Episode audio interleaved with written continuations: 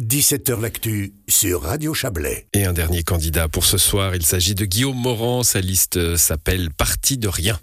Guillaume Morand, bonjour. Bonjour. Vous êtes candidat au Conseil d'État sur la liste euh, Parti de rien. Vous avez 59 ans, vous êtes entrepreneur, on vous connaît bien dans, le canton de Vaud. C'est votre quatrième candidature déjà euh, au Conseil d'État. Pour la première fois au Grand Conseil, vous êtes dit, tiens, non, en fait, en 2017 et en 2012, je m'étais aussi mis au Grand Conseil. En 2012 sur le district de Romanel, euh, comme cette année, et en 2017 euh, sur le district de Lausanne. Mais comme j'étais seul sur ma liste et qu'il faut attendre un quorum avec les listes, c'était assez difficile. Et là, vous êtes deux Là, on est deux, mais on s'est associé aux Libres. Aux Libres. Aux Libres, qui sont très présents sur la Riviera, euh, pour être sur une liste de cinq. du Parti de Rien, nous sommes deux, un gars et une fille.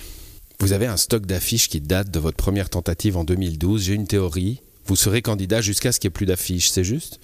Écoutez, il y a encore une ou deux petites places. Là, il y a déjà quatre dates.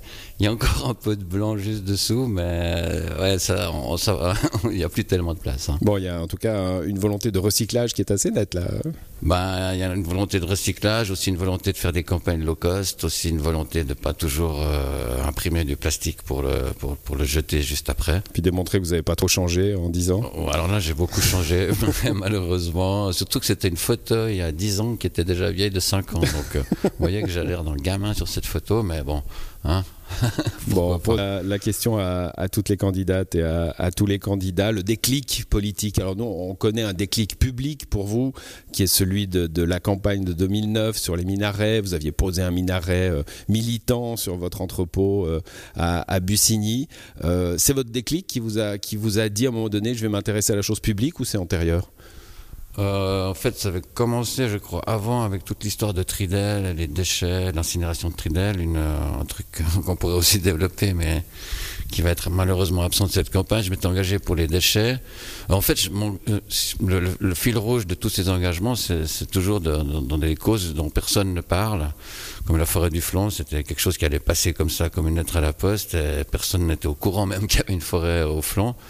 Et puis après, ben, mes engagements au Conseil d'État, c'était pour dénoncer cette croissance en marche forcée en proposant les taux euh, les meilleurs pour les entreprises euh, internationales.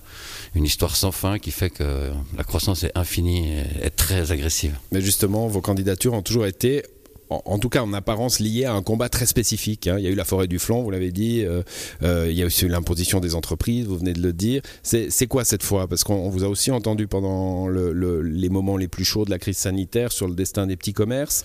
Il y a toujours la question de la fiscalité c'est quand même la croissance du canton de Vaud, elle est depuis 10 ans euh, bah, très agressive, c'est-à-dire qu'on a les taux d'imposition pour les entreprises les plus bas du monde, donc on a un afflux d'entreprises de l'étranger qui viennent en permanence pour faire de l'optimisation fiscale dans le canton de Vaud. Donc on est proche de 11%.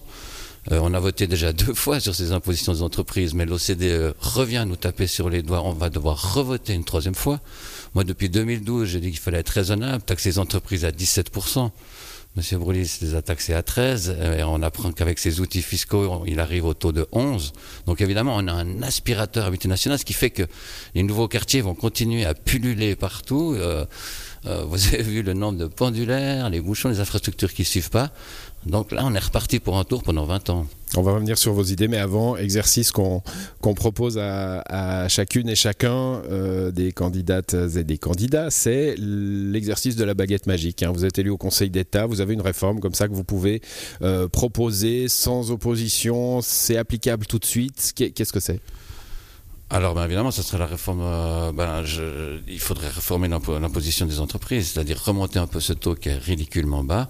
Pour ça, il faut convaincre le collège, puis convaincre tout le Grand Conseil pour le faire au plus vite. On a exagéré, je pense que tout le monde en est un peu conscient maintenant. Euh, les communes voient les caisses se vider, les, recettes des personnes morales fondent, la facture sociale est très élevée, c'est donc euh, le résultat de ce compromis dynamique avec une fiscalité très basse pour les entreprises, mais on aide les gens à payer leur assurance maladie. Euh, c'était donc le, compromis dynamique de Brouillard et, Malice. Comme, euh, hein, et Maillard, oui. Brouillard et, Brouillard et Malice.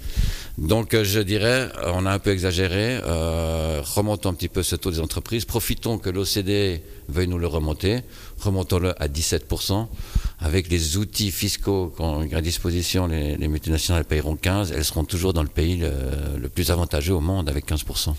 Voilà, c'était Guillaume Morand et c'est la fin pour ce soir euh, de ces interviews que l'on retrouve sur notre site internet en intégralité et en vidéo, euh, radiochablais.ch bien sûr, et 17h l'actu, bah, c'est fini et ça revient demain.